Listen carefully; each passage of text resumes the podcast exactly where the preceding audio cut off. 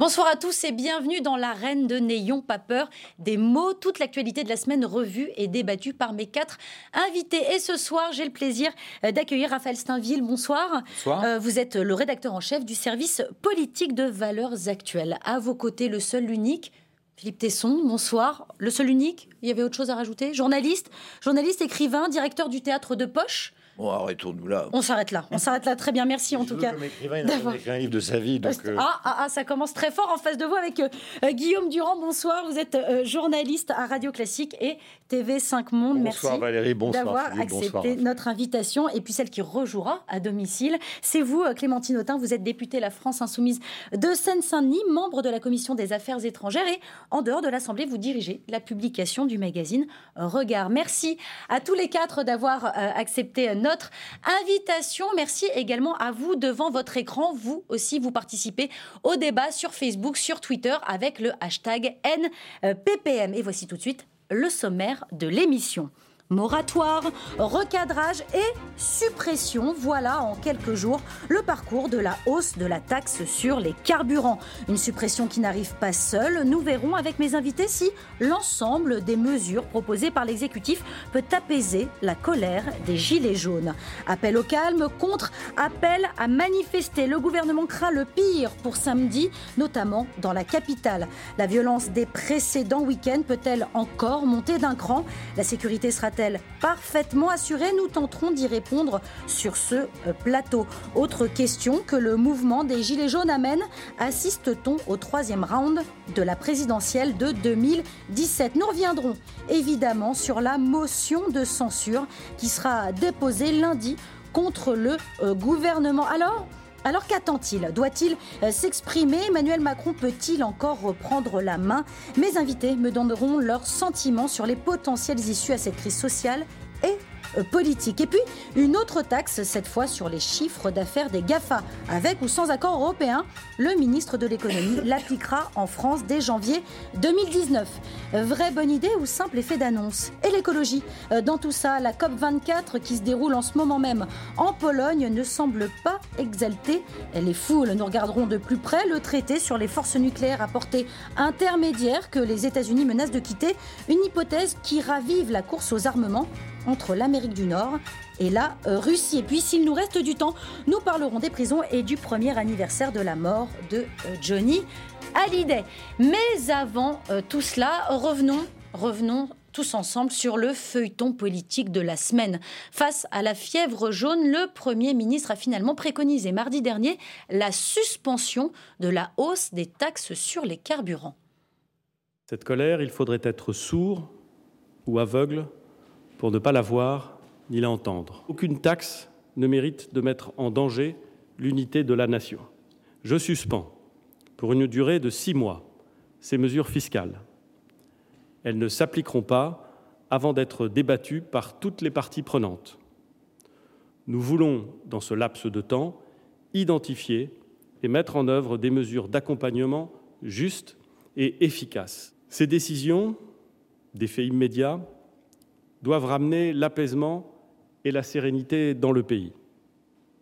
Elles doivent nous permettre euh, d'engager un vrai dialogue sur l'ensemble des préoccupations qui se sont exprimées ces dernières semaines. Mais, mais la température n'a cessé de grimper alors. Le lendemain, le Premier ministre a complété sa prescription. Les suspendre, non pour endormir ou pour tromper, mais pour débattre. En débattre avec les représentants syndicaux, les élus, avec vous et bien sûr avec les citoyens, pour identifier les mesures d'accompagnement les plus justes et les plus efficaces.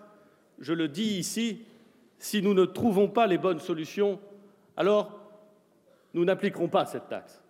Seulement voilà, depuis le début de la crise, les Gilets jaunes réclament non pas la suspension, mais la suppression de la hausse, ce que le Premier ministre a fini par leur accorder hier.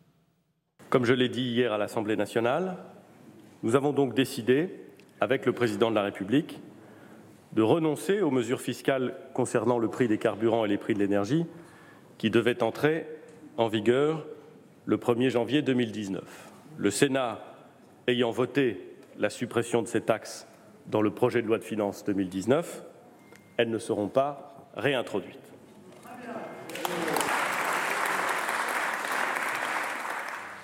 Tout ça pour ça, Philippe Tesson? Tout ça pour ça. Bah, euh, donc euh, finalement, cette taxe, euh, elle est supprimée. Cette Bah. hausse des taxes, elle est supprimée. Oui, bah, tant mieux. Tant Euh, mieux? Oui, tant mieux. Ben, moi, c'est quelque chose de positif. euh, tant mieux. Euh, bon, je- n'aurait par- pas pu aller moi, plus je, vite? je parle. je- attendez. euh, pourquoi je m'en félicite moi personnellement? Enfin, je ne suis pas le seul. Je ne m'en félicite que parce que c'est une étape qui, à mes yeux, ne suffira pas, et aux yeux de la plupart d'entre nous, d'ailleurs, ne suffira pas, mais c'est une étape dans la perspective souhaitable d'un apaisement. De même que je considère comme une étape euh, euh, dans un autre domaine importante, intéressante en tout cas, ce qu'on a annoncé aujourd'hui à midi, c'est-à-dire la- l'annulation de, la- de- de la grève par la CGT et FO, de la Mmh, grève de des la- routiers. grève des routiers. Je trouve que c'est une étape, c'est non seulement une étape, c'est un signe. Je trouve ça assez important. S'agissant d'une grève qui, pour à mes yeux, était une, une préoccupation légitime, dans la mesure où une grève des routiers est toujours très spectaculaire, très importante sur le plan d'image et très intéressante sur le plan des, des conséquences économiques que ça peut avoir. Donc voilà deux bonnes nouvelles, si vous voulez. C'est- une bonne nouvelle, euh, Clémentine Autain?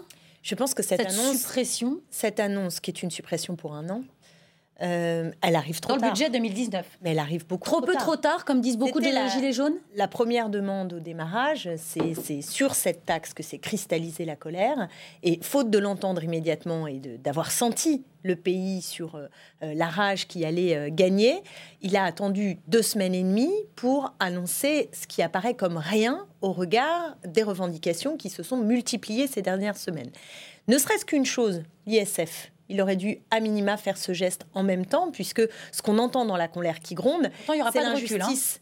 Il n'y aura pas de retour, pardon. Il y aura Bah, pas de parce qu'Emmanuel Macron a, a- a mis fin à toute proposition qui pouvait d'ailleurs, euh, euh, chez certains ministres, commencer à poindre. euh, peut-être quelques-uns qui commençaient à voir vaguement qu'il y a un problème qui est beaucoup plus profond dans notre pays. En fond, ce que les Français découvrent, je crois, c'est qu'Emmanuel Macron avait donné l'impression qu'il allait faire du neuf, aussi parce qu'il était jeune, parce qu'il avait promis la modernité, et il se retrouve un an après avec un président de la République qui accélère des mesures, un projet qui est celui qui existe partout en Europe depuis 30 ans et qui amène à creuser les inégalités sociales, territoriales et accompagné d'un mépris du peuple.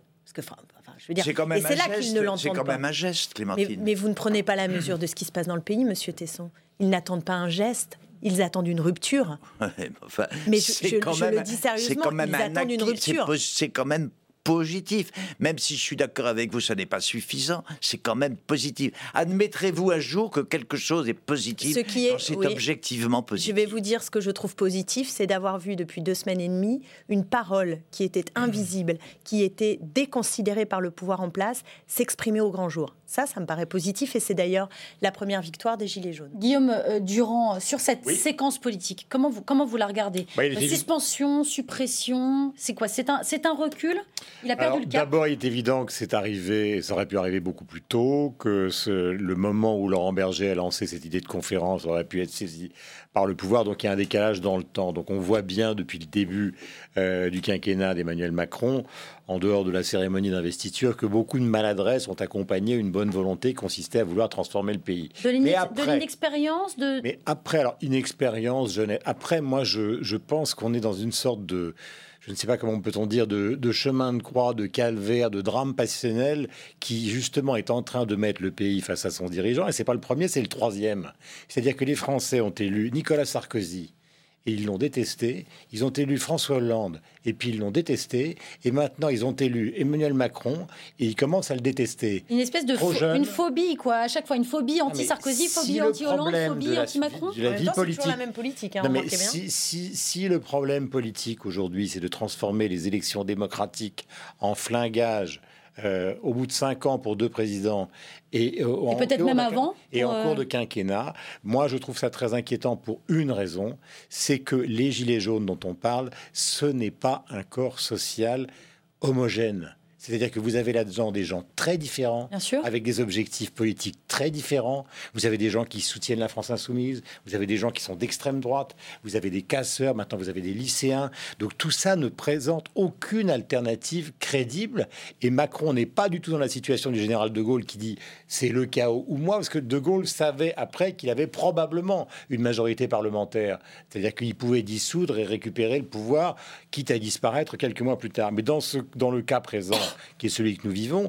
Imaginons, et personne ne le souhaite, que nous soyons au bord du chaos. Si Macron dit lundi ou mardi, quand il interviendra, c'est le chaos ou moi, de toute façon, il est absolument certain de prendre une raclée considérable euh, euh, euh, aux élections législatives, enfin en toute forme d'élection anticipée. Donc ce qui est ultra inquiétant pour nous tous, par-delà les revendications, c'est la violence. C'est-à-dire pourquoi tout d'un coup, bien sûr. des gens qui n'ont pas la moindre idée commune, n'ont qu'une seule envie, c'est de crucifier un homme de 40 ans. Oui, mais là, je ne suis pas d'accord, Guillaume, c'est que ce mouvement, vous, vous sommez ce mouvement de s'organiser, de, non, de, de, pas. Si, grosso modo, vous dites qu'il n'y a pas d'alternative, mais non, en fait, ce mouvement, c'est pas un mouvement politique, c'est un mouvement qui, qui, qui, dit finalement la faillite des politiques, qui dit la faillite de nos élites depuis euh, longtemps. Je crois que c'était euh, Julien Drey qui disait que c'est euh, qu'Emmanuel Macron est devenu la tête à claque d'une colère qui vient de loin, et c'est vrai. Mais, mais et donc on ne peut pas euh, euh, euh, dire que Emmanuel Macron est absolument responsable de, tout ce qui se passe. Mais ce qu'il y a dans ce, dans ce moment très particulier, ce que, l'on voit, et, pourquoi je pense que les solutions, la réponse euh, du président et de son Premier ministre sont insuffisantes, c'est qu'il y a un orgueil absolu du pouvoir aujourd'hui mm. qui, au bout de trois semaines, sinon davantage, mm. découvre qu'il faut... la maladresse, tout le monde est d'accord. Hein. Parce que... Non, mais c'est pas seulement une maladresse, je pense que ça va, ça va, ça va au-delà d'une maladresse politique, tacticienne. C'est-à-dire C'est-à-dire à Mais, mais euh, euh, cette maladresse, c'est qu'en fait, d'abord, je pense qu'il y a un, un, un, orgueil, et deux, ils se, ils se sont mis... En, gardant ce cap, en restant ferme comme ça sur la position, c'est une question d'orgueil pour vous les, les, premiers mois de son quinquennat, euh, effectivement, d'une certaine manière, il n'a pas eu d'opposition. Les oppositions étaient ventilées, dispersées, sans, sans, sans trouver absolument, absolument on aucun écho. Euh, la loi travail, euh, la, réforme de la SNCF, finalement, toutes les, les troisième tours, euh, le troisième tour social qu'on lui a promis pendant longtemps, tout ça finalement a été, il, a pu passer dessus sans aucun problème. Et là, il se trouve face à une opposition qui est d'une autre nature, beaucoup plus puissante. Et on parle beaucoup d'une finalement d'un peuple qui ferait sécession par rapport à ses élites. Moi, j'ai l'impression que c'est l'inverse. C'est les élites qui ont fait sécession et qui n'écoutent plus le peuple vous savez, par depuis des années. Pardonnez-moi, mais je de vous interrompre, mais Jacques Chirac et François Mitterrand, s'il n'y avait pas eu la cohabitation, exactement à la même période, ils auraient dégagé. Ils ont été sauvés l'un et l'autre par la cohabitation. Donc c'est pas trois présidents qui sont contestés. C'est il faut que vous rajoutiez Chirac, il faut que vous rajoutiez Mitterrand, euh, parce que eux aussi ils ont été battus aux législatives immédiatement et Chirac a été obligé de dissoudre. Donc si vous voulez, qu'est-ce qu'il y a ici? Il y a fondamentalement un problème historique entre dans un pays qui n'arrête pas d'hésiter entre la démocratie et l'éruption. On a un problème. Vous voyez ça ailleurs? Vous voyez ça quelque part? Qu'est-ce qui fait que la structure de, pays, c'est depuis, alors je ne vous parle pas de la monarchie, euh, mais 1830, 1848, 1870, 1968, les grandes grèves de 1936, 95, etc. Pourquoi on est dans cette situation-là Nous, il faut relire Tocqueville, les passions. Pourquoi on a ce besoin de violence qui n'existe pas ailleurs? Nous. Pourquoi on est dans un week-end qui nous inquiète tous? Parce qu'on n'est pas tous les, tous les quatre d'accord forcément sur le diagnostic de la situation. Mais pourquoi on va aboutir à moi ce que j'ai vu Parce que il se trouve que j'aime bien aller me promener euh, quand ça chauffe pour voir, c'est-à-dire des scènes d'une ultra-violence du côté de la, de la place d'étoile. Pourquoi c'est notre caractéristique c'est à ça qu'il faut répondre. C'est quoi C'est un syndrome français, quoi C'est ce que vous êtes Mais il y a évidemment quelque chose qui a été décrit par Tocqueville sur les passions françaises, la mhm. passion égalitaire, et quelque chose qui est très difficile. Enfin, je ne vais pas faire un monologue parce que les gens vont répondre après. Mais enfin, la situation sociale en France. non, mais la situation sociale en France, elle est bien plus favorable que dans tous les pays d'Europe à côté de nous. Clémentine Autain, je vous vois euh, euh, réagir. Ah oui, à, beaucoup de choses. Euh, d'abord, euh, pour insister sur l'arrogance du pouvoir et sur euh, le fait qu'en effet. C'est quoi C'est la verticalité hein, qui, qui, paye un peu, là Non, non, non, je parle de, de l'attitude arrogante et du fond de la politique. Parce que quand il demande démission Macron, c'est pas simplement vis-à-vis d'Emmanuel Macron, c'est Emmanuel Macron et la politique les choix d'Emmanuel Macron. vous souhaitez vraiment, le fait qu'il ait donné des milliards que Macron démissionne? Moi, moi, je souhaite qu'on change de politique en France. Ah, est-ce que vous souhaitez vraiment que Macron démissionne Je vous réponds, ce que je souhaite, c'est qu'on change non seulement de politique, mais également de régime politique.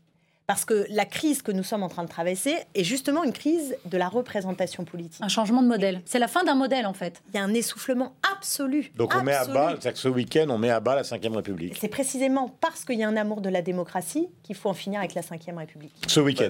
Bah, pourquoi, pourquoi pas? Après, Je ne sais pas si c'est ce week-end. Mais ce que je suis en train de vous ah, dire, c'est que. Mais heureusement qu'en 1789, il y a des gens qui ont été capables et il y avait de la violence, d'aller chercher le roi et d'en finir avec. Mais oui, mais je comprends que la violence soit. Vous l'entendez ça quand même. Bien sûr que en la 68, la violence, elle a d'abord été une violence policière. Elle a d'abord été une violence policière et l'irruption de 68 a été un moment de grande émancipation profondément dans la société. Donc moi, je ne suis pas d'accord pour regarder ce qui se passe uniquement à l'aune euh, des violences, des dégradations, etc. Ce qui se passe aussi, c'est une Moi, j'ai pas parlé de ça. J'ai dit pourquoi nous sommes comme ça pourquoi nous votons et après nous contestons. Moi, j'aimerais bien pouvoir. Je vous en prie. Non, mais d'être coupé sans arrêt, c'est pas du tout évident. Alors, euh, pardonnez-moi. je ferai, voilà, je, je, voudrais Clément D'un mot, euh, Philippe Tesson. Bah, un mot, c'est pas beaucoup. Hein. non, c'est vrai. Euh, deux, allez, vous avez droit à deux. On peut, surtout si on consacre, ce, si on fait une addition de procès, que, je crois que ça paraît assez mal pour ça. Je voudrais vous répondre à vous. immédiatement, allez, hop, la litanie, c'est-à-dire on participe à la curée, c'est Macron qui est notre objet. C'est pas vrai. Ce qui est plus intéressant que Macron. J'ai expliqué que c'était une colère qui venait de loin. Avec en plus, avec en plus, je toute façon, ce qui ne m'étonne pas d'autre part, parce que vous, faites, vous, vous remplissez votre fonction. Euh, c'est d'ailleurs l'opposition de droite à Macron qui, qui, lui a été d'ailleurs assez fatal. En tout cas, ça a beaucoup compté. On ne parle que des problèmes sociaux, que de l'ultra-gauche, que de la gauche, que des casseurs, etc. Il faudra bien qu'on parle à un moment, un moment donné de la droite et de sa responsabilité dans l'affaire. Par exemple, je entends faire le procès de Macron. C'est quand même très, très malvenu, surtout pour quelqu'un qui a défendu Fillon, c'était votre cas, c'était le cas de votre journal, en tout cas, pendant toute la durée de la campagne électorale euh, regrette l'arrogance.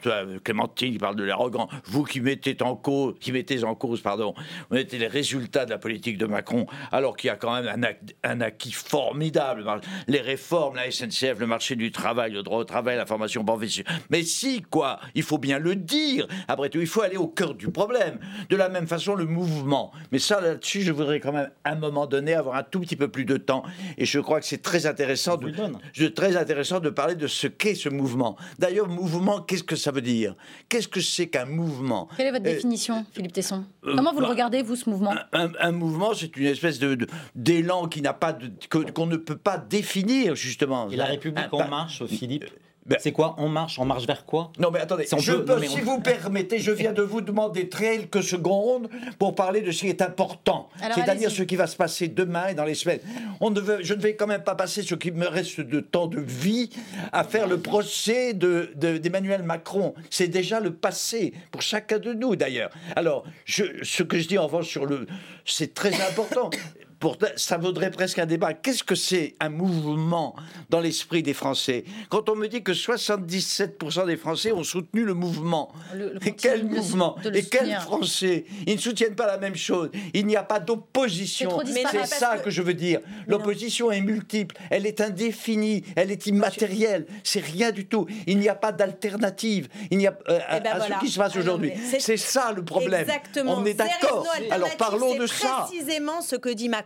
C'est précisément dans les clous de Thatcher qui disait There is no alternative. Et la démocratie, moi, je vais vous rappeler un épisode récent. Hein, en 2005, il y a eu un référendum sur le traité constitutionnel européen. Les Français ont dit non. Voilà la démocratie. On a demandé. Les Français ont dit non. Qu'a fait François Hollande? Qu'ont fait les présidents euh, successifs. Ils sont rentrés dans les clous de ces traités. Dit ça. Alors donc ça c'est normal. On doit et ça c'est la démocratie. J'ai pas dit que c'était normal. Donc, donc comprenez. il n'y a, pas, il n'y a personne, il n'y a pas le Hollande d'aujourd'hui. Alors on va, on va avancer, on va avancer un petit peu parce qu'on commençait à, l'évoquer. Oui, mais... Euh, cette violence, la, violence euh, des précédents rassemblements de, de, gilets jaunes, notamment à Paris, fait craindre le pire pour demain pour ceux qui, malgré les injonctions à ne pas venir manifester, se rassembleraient quand même au cœur de la capitale.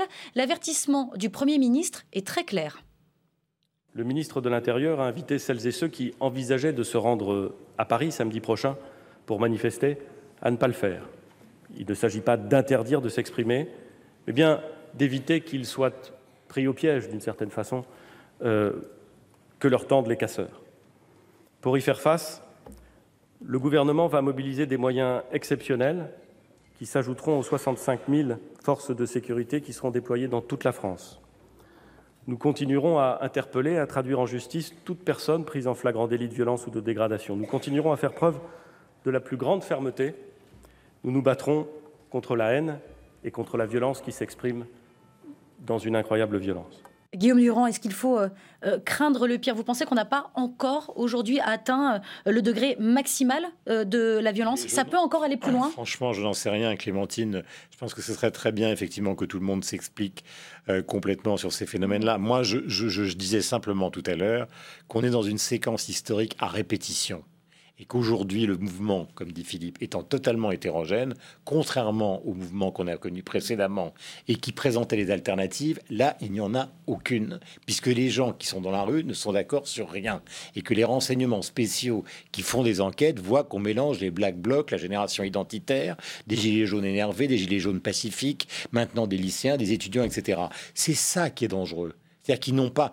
Qui demain Moi, je ne suis pas du tout dans la logique qui serait la logique plébiscitaire qui consisterait à dire moi ou le chaos. Simplement, le problème, c'est qui demain? C'est qui dans, dans ce week-end? Il y aura une alternative à Macron. Philippe a dit d'une manière très juste, et d'ailleurs on pense tous, que, que d'une certaine manière, d'une certaine manière, ce quinquennat est en tellement grande difficulté qu'on peut presque le traiter à l'imparfait. Mais maintenant, la question qui se pose, hein. mais la question qui se pose est la, est la question fondamentale de qui nous sommes par rapport à ces pouvoirs que nous avons nous-mêmes installés et que nous contestons. Dire que c'est simplement parce qu'on supporte plus les élites, c'est un peu court. Euh, moi, je, Clémentine Autain. je pense que c'est les élites qui ne supportent plus le peuple. Hein. L'un n'empêche pas l'autre. Oui, mais, non, mais ça, ça, provoque une. Mais il y a d'abord ça. Expliquez, alors expliquez, expliquez-nous ça. Et ces élites se sont euh, depuis des années désintéressées de ce qui se passait.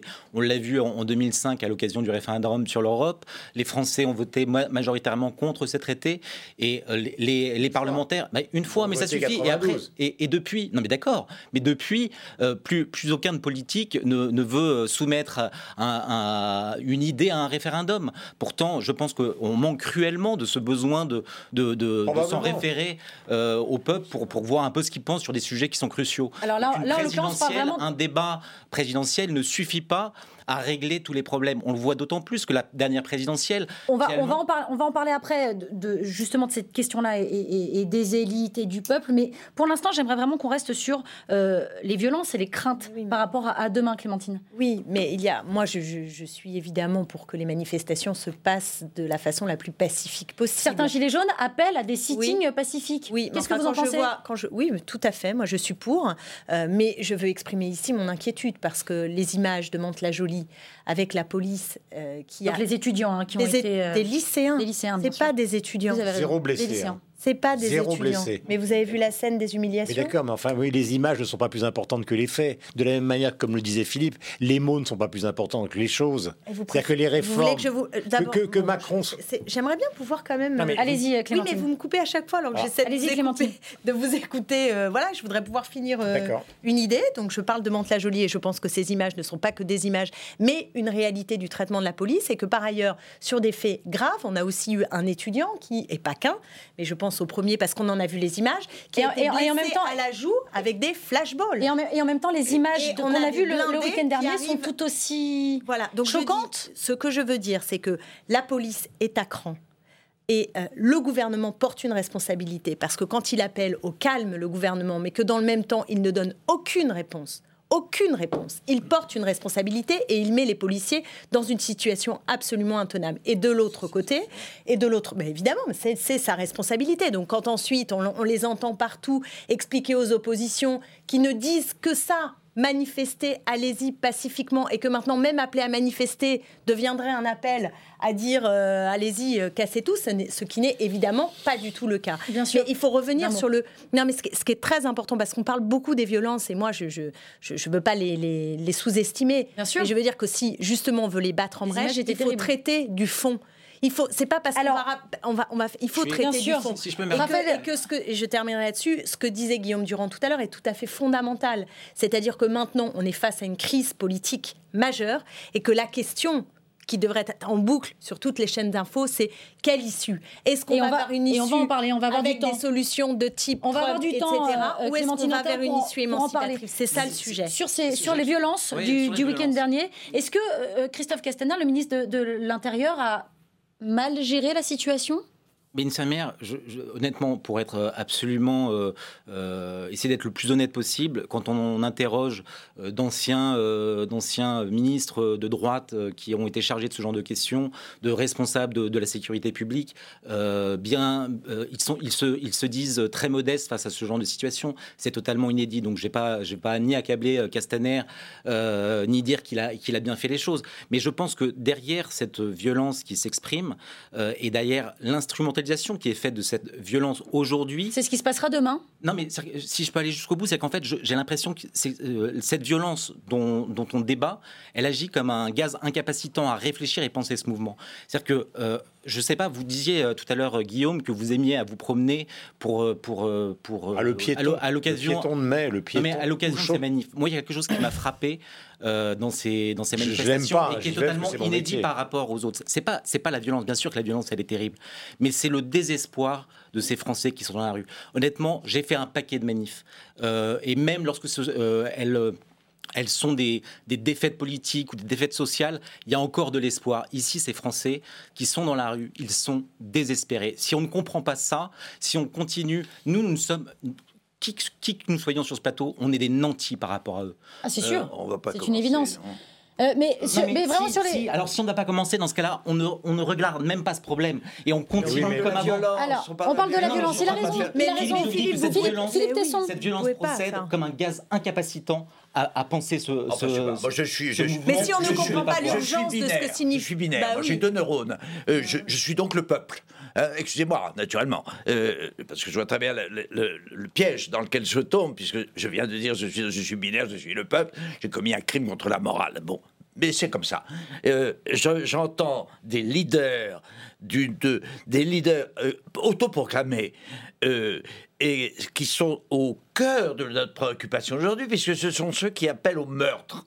J'entends cela, j'entends des appels au meurtre euh, de, dans la bouche de gens qui n'ont aucune légitimité démocratique à euh, utiliser ces procédés et qui sont soutenus à 77%, notamment par les nantis dont vous faites partie. Je reviens au problème essentiel qui est celui de la définition de ce à quoi de, de ce dont on parle. Vous comprenez? Pour moi, ça me suffit. C'est inadmissible. C'est inadmissible de la part de, de la, de, du, non seulement parce que c'est la, la, transgression de la morale démocratique élémentaire, mais, de la, mais davantage que de la tradition de la morale naturelle. L'appel au meurtre est une chose. C'est notre problème de ce, de ce soir concernant une affaire qui a lieu demain. On se limite à ça. On ne va pas refaire l'histoire comme volontiers euh, fait Guillaume. Euh, c'est très intéressant ce qu'il dit, mais je m'en fous. Non, mais c'est vrai. On va pas faire appel à vos scrupules de nantis, soi-disant, c'est tout à fait secondaire. Je voudrais qu'on avance sur le problème de la morale, de la violence, si vous voulez. Voilà, c'est tout. Et, c'est surtout à Clémentine que je parlerai. Justifie-t-elle, justifie-t-elle, alors que je sais que moralement elle ne le fait pas, mais justifie-t-elle politiquement et, en regard de la démocratie les appels au meurtre euh, que j'entends depuis quelques jours dans la bouche de gens qu'elle soutient parmi les 67% de gens dont elle fait partie. Vous connaissez plus nuancé, Monsieur Tesson, parfois. Mais non, on n'a pas le droit aujourd'hui. on n'a pas le droit aujourd'hui. Alors moi, je vous renvoie une question. Monsieur Tesson, vous soutenez le fait qu'on ait donné entre 4 et 5 milliards aux plus riches et qu'on demande aux Français de payer par la hausse. C'est pas une question de vie. C'est ah. autre chose. Est-ce que vous pouvez avoir un minimum d'empathie Mais je, pose la question. Mais je l'ai. Vis-à-vis de gens qui se suicident parce qu'ils n'arrivent plus à joindre les deux bouts? 17 personnes se sont suicidées chez les Conti, vous l'avez entendu. Est-ce que vous pouvez avoir de l'empathie vis-à-vis de gens dont la galère, c'est pas à la fin du mois, c'est dès le premier jour du mois, qui vont faire les courses avec des calculettes, des femmes qui sont euh, en famille monoparentale et qui n'en peuvent plus, qui sont dans situation infernale aussi parce qu'il n'y a plus de service public et qu'en prime, on a un président de la République qui leur explique que soit elles sont des illettrées à GAD, que soit ce ne sont, sont des gens qui ne sont rien dans les gares vis-à-vis de ceux qui ont réussi et qui sont les premiers de cordée. Est-ce que vous entendez cette exigence de dignité et cette volonté de vivre correctement dans un contexte où les riches sont toujours plus riches et les pauvres toujours plus pauvres. Vous l'entendez Est-ce que, ça suffit à, légitimité le, à légitimer le crime Je vous crime? Le problème est insoluble si nous le, le, problème est insoluble si nous le posons dans ces termes-là. Vous ne ah. pouvez. mais c'est ça la question qui est posée. Ça veut donc dire que vous ne comprenez rien à ce qui se passe dans le pays, monsieur je, je compatis moi-même. Mon apathie. Bah, il a fallu que je me mette en colère pour vous entendre compatir. Mais alors comment sortez-vous vous êtes, vous êtes en train, si je vais jusqu'au bout de cette logique tout à fait élémentaire et médiocre sur le plan intellectuel, ça veut dire que j'absous le crime si je règle le, problème, le problème qui provoque votre empathie. Mais, c'est monstrueux d'en être là. On n'a pas le, droit d'en être là. Nous ne sommes pas adultes. Bon, enfin, vous le savez très bien. Alors, comment réglez-vous ce problème? Mais quel problème? Le, problème du crime. Le problème mais oui, le crime. Avez-vous vu un crime? C'est ce que vous, vous admettez le meurtre. Vous admettez, vous, vous, Mais c'est quoi le meurtre Vous ce parlez que je de cette euh, euh, personne Le meurtre âgée. auquel appellent vos amis. Je pense par exemple. Mais personne n'appelle au meurtre de personne. Ah voilà. Arrêtez avec voilà ça. le problème. Je regrette. Arrêtez avec ça. Je regrette. Je vais pas sortir des documents. Il y a, il y a des appels. plus ou moins directs, mais le langage de Ruffin. Prononcez le nom, le langage, le langage de Ruffin.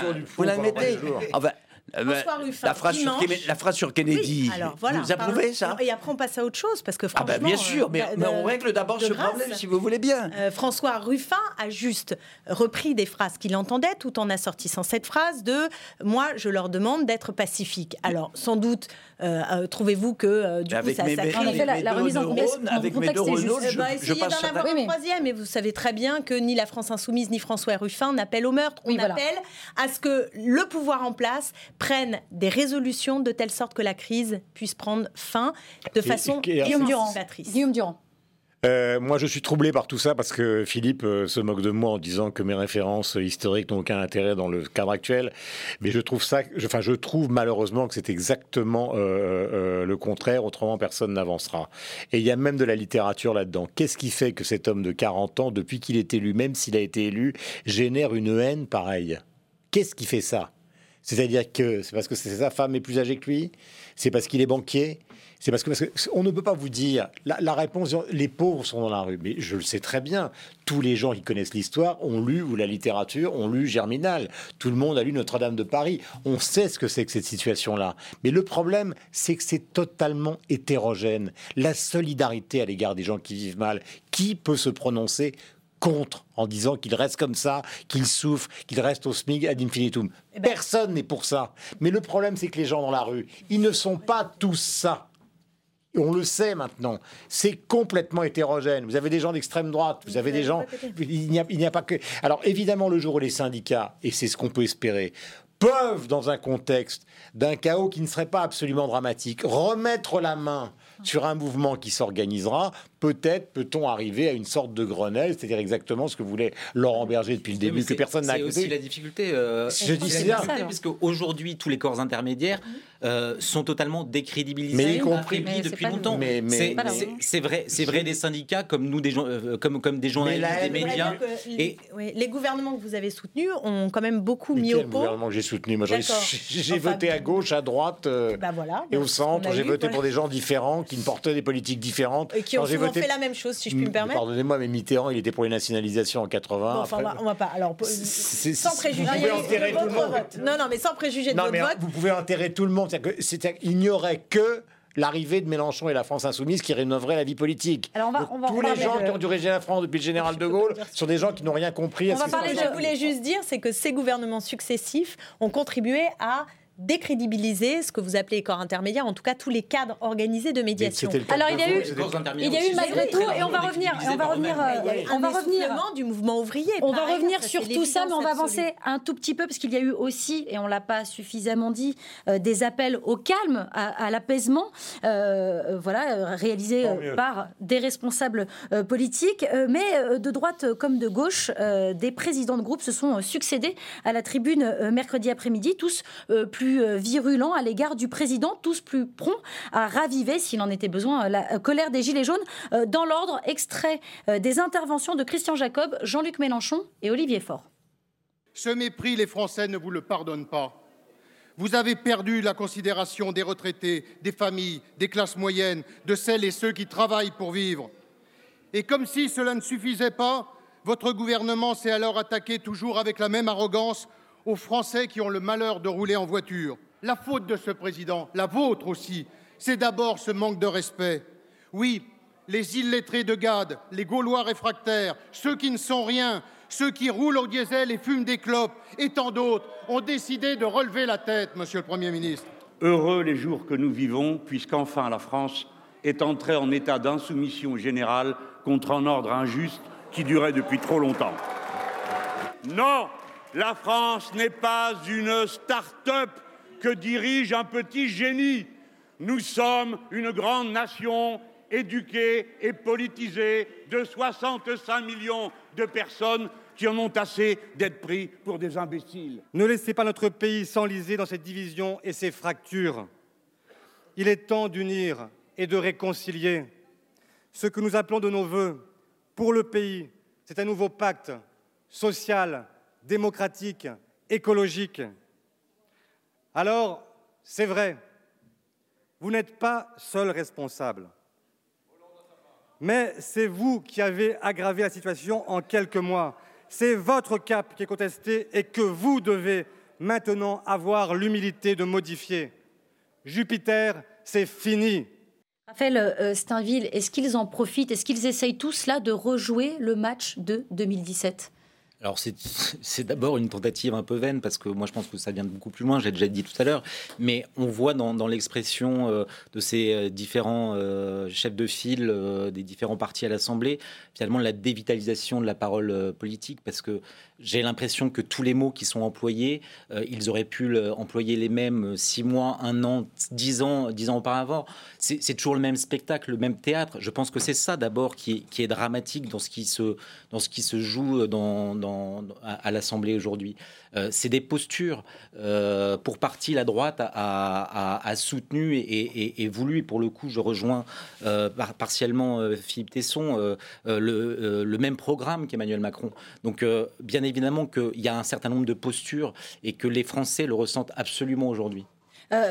Clémentine Autain, heureux les jours que nous vivons. Ces mots ont été prononcés ce jour-là par Jean-Luc Mélenchon, c'était mercredi dernier c'est une période heureuse, c'est comme ça, c'est ce, ce regard-là que vous, vous sentez quelque chose quand même de bénéfique qui va sortir de tout cela? Moi, je pense que ce qu'a ce qu'a voulu dire Jean-Luc Mélenchon, c'est euh, euh, ce sentiment que nous, on a eu pendant un an, que quelque part, il y avait des mesures terriblement injustes qui étaient votées euh, au Parlement, après un quinquennat et encore un autre qui ont creusé ces inégalités sociales, territoriales, etc.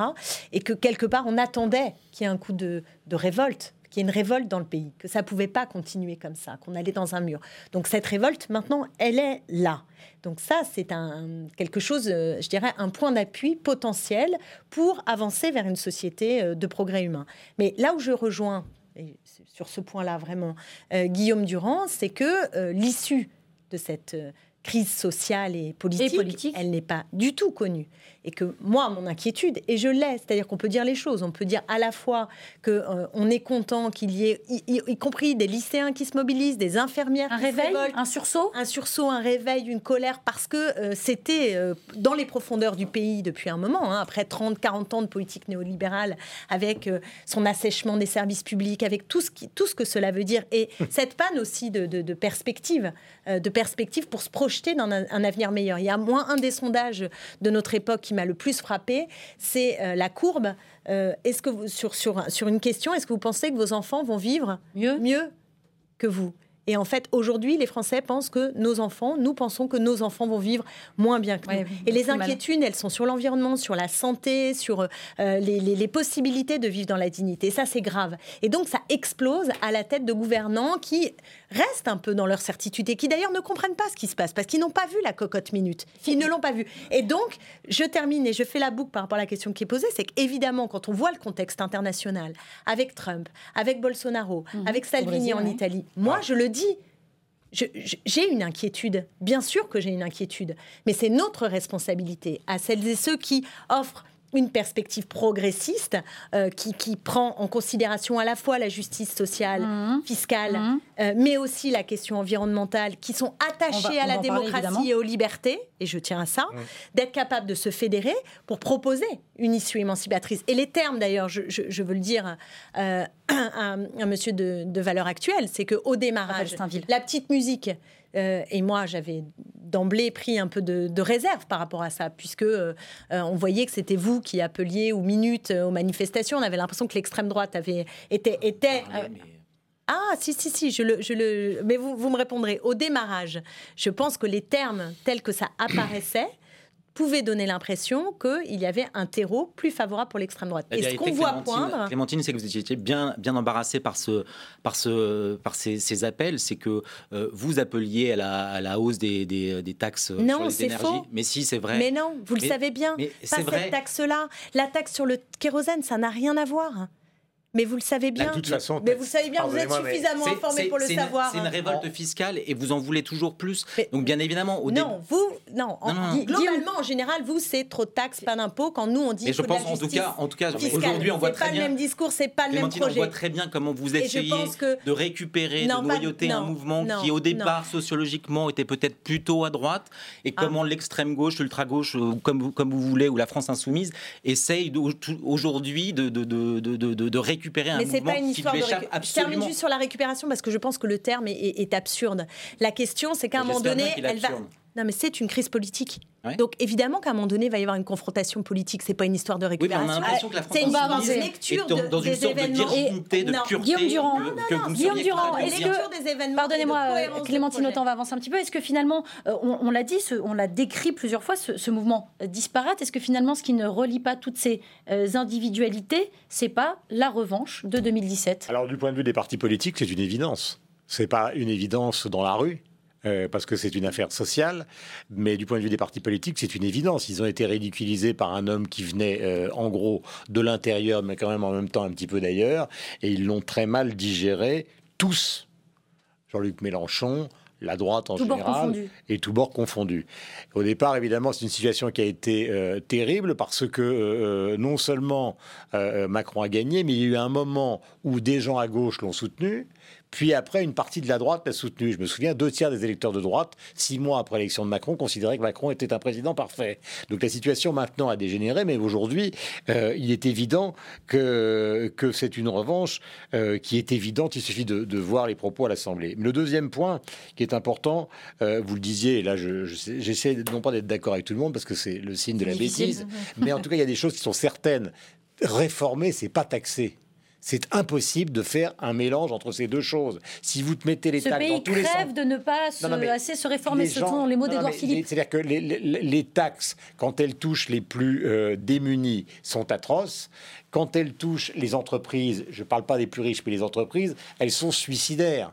Euh, je vais vous donner un chiffre, parce qu'à un moment aussi, il y a cette volonté, dans des révoltes littéraires, passionnelles, euh, historiques, de ne jamais vouloir s'intéresser à l'économie. J'ai amené un papier avec. C'est une révolte littéraire? Qu'est-ce que vous, vous entendez par là? elle, elle, vient d'une tradition française. On parlait de Tocqueville tout à l'heure, de Victor Hugo. C'est quelque chose qui existe en France. Mhm. La littérature, c'est pas c'est pas un truc de mondain. C'est quelque chose de fondamental. Mais par contre, on a beaucoup de mal avec l'économie. Prélèvement obligatoire, les derniers chiffres OCDE, donc c'est la moyenne de l'OCDE, 34,2%. France, 46,2%. Évidemment que cette situation est intenable. Et quand on défend les services publics, on les défend tous, mais on est quand même bien obligé de savoir qu'on paye les services publics à un tarif beaucoup plus cher que les autres. Il n'y a pas d'hôpitaux en Espagne? J'y étais à Barcelone il y a 15 jours. Bien sûr que oui. Il n'y a pas d'éducation en Allemagne? Bien sûr que oui. Pourquoi on paye tout ça beaucoup plus cher? Mais, mais, comment vous pouvez croire Mais comment vous pouvez croire aujourd'hui que nous serions le seul pays du monde où régnerait un bonheur absolue avec la gratuité partout. On est le pays qui paye le plus cher au monde ses services sociaux. Et donc tout le monde est taxé. C'est-à-dire sont taxés les gens qui sont les gilets jaunes, qui n'en peuvent plus, et sont taxés aussi d'une manière totalement anormale ceux qui pourraient être amenés, et je peux le déplorer à titre de citoyen, mais à foutre le camp le jour où...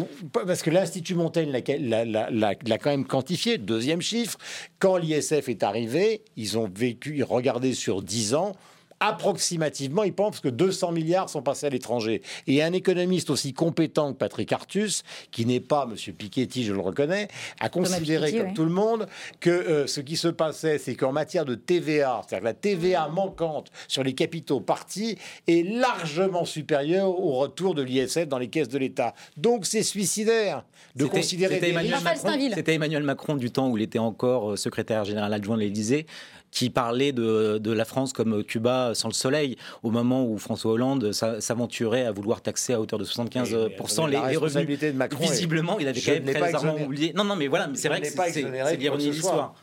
Philippe Tesson. Alors, d'un mot, euh, Philippe Tesson. C'est toujours d'un mot. toujours. Avec vous, je démarre toujours comme ça. Comme ça, je suis sûr. Je pour revenir au sujet de ce sujet, qui est celui de la responsabilité des partis politiques, de position dans le dans le l'échec de, de, Macron. Mais c'est tout à fait évident que moi, je pardonnerai par exemple jamais à ma famille politique qui est la droite de, de ne pas avoir rejoint euh, Macron, ne serait-ce que dans les. Édouard Philippe, il vient d'où? Comment? Édouard Philippe, il vient d'où? Bruno Le Maire, il vient d'où? Je te dis ma famille, je ne peux pas. mais... je, peux les citer les uns après les autres. Je, par exemple, la responsabilité de Vauquier, celle de, Jacob qu'on vient d'entendre, est entière. je me réjouis que, certains d'entre je me Il faudrait que la droite se dise. Je me réjouis que, je me réjouis que certains d'entre eux aient, aient, obéi à leurs convictions et non pas à leur ambition politique. Je m'étonne à ce propos que Clémentine supporte parfaitement l'alliance à laquelle elle participe, elle que, dont on connaît l'engagement politique, que je respecte d'ailleurs tout à fait. Cette alliance avec la droite, l'extrême droite, peu lui importe. L'essentiel est que l'essentiel est d'avoir la l'essentiel est d'avoir la peau de, de Macron, de Macron. Mais si, bien sûr que si. la droite,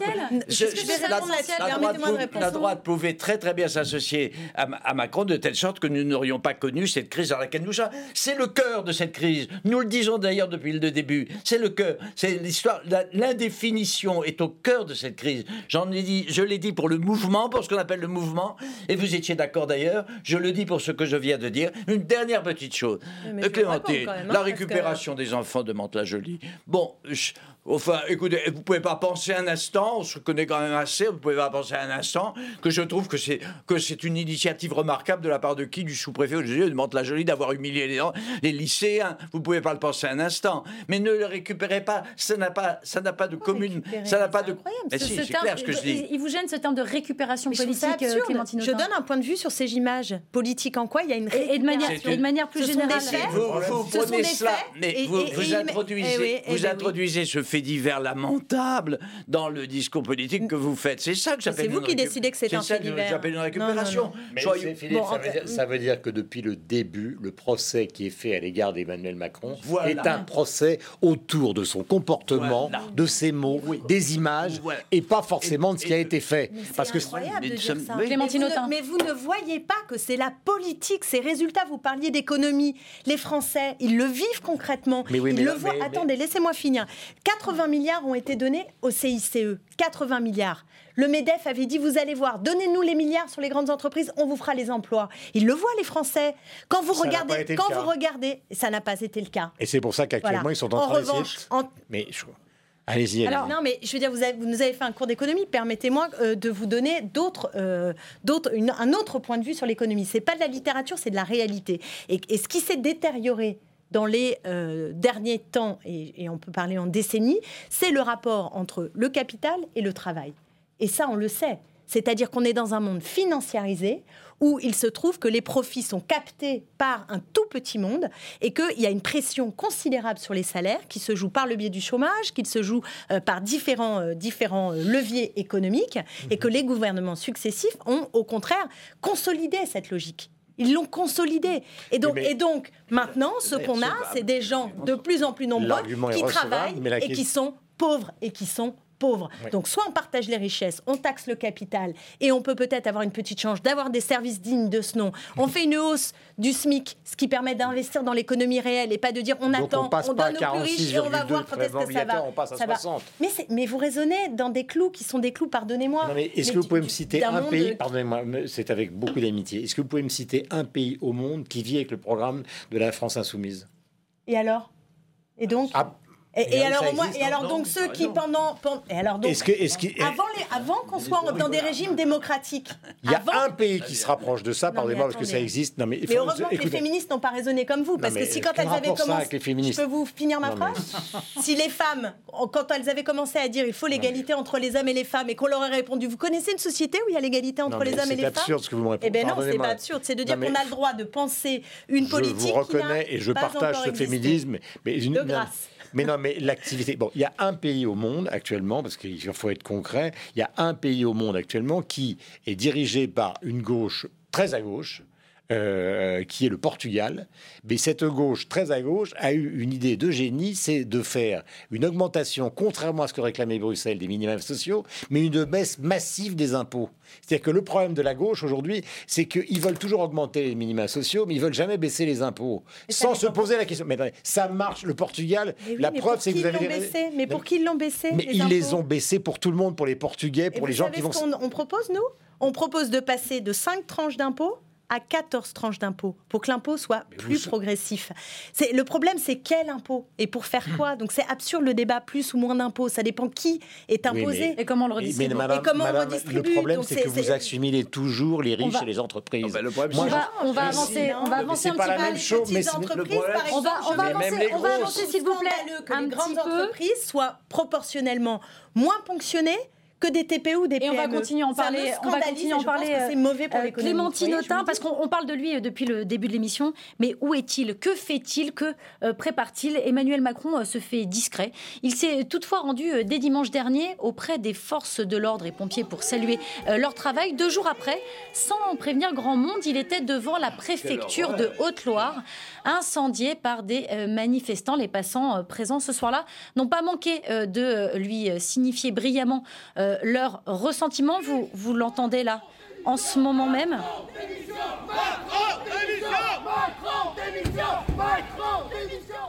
Est-ce qu'il est euh, fini, le quinquennat d'Emmanuel Macron, euh, Philippe Tesson? Ça y est, c'est fini? Oh, Non, j'en sais rien, rien. Oui. Le quinquennat lui-même est mal en point. Hmm.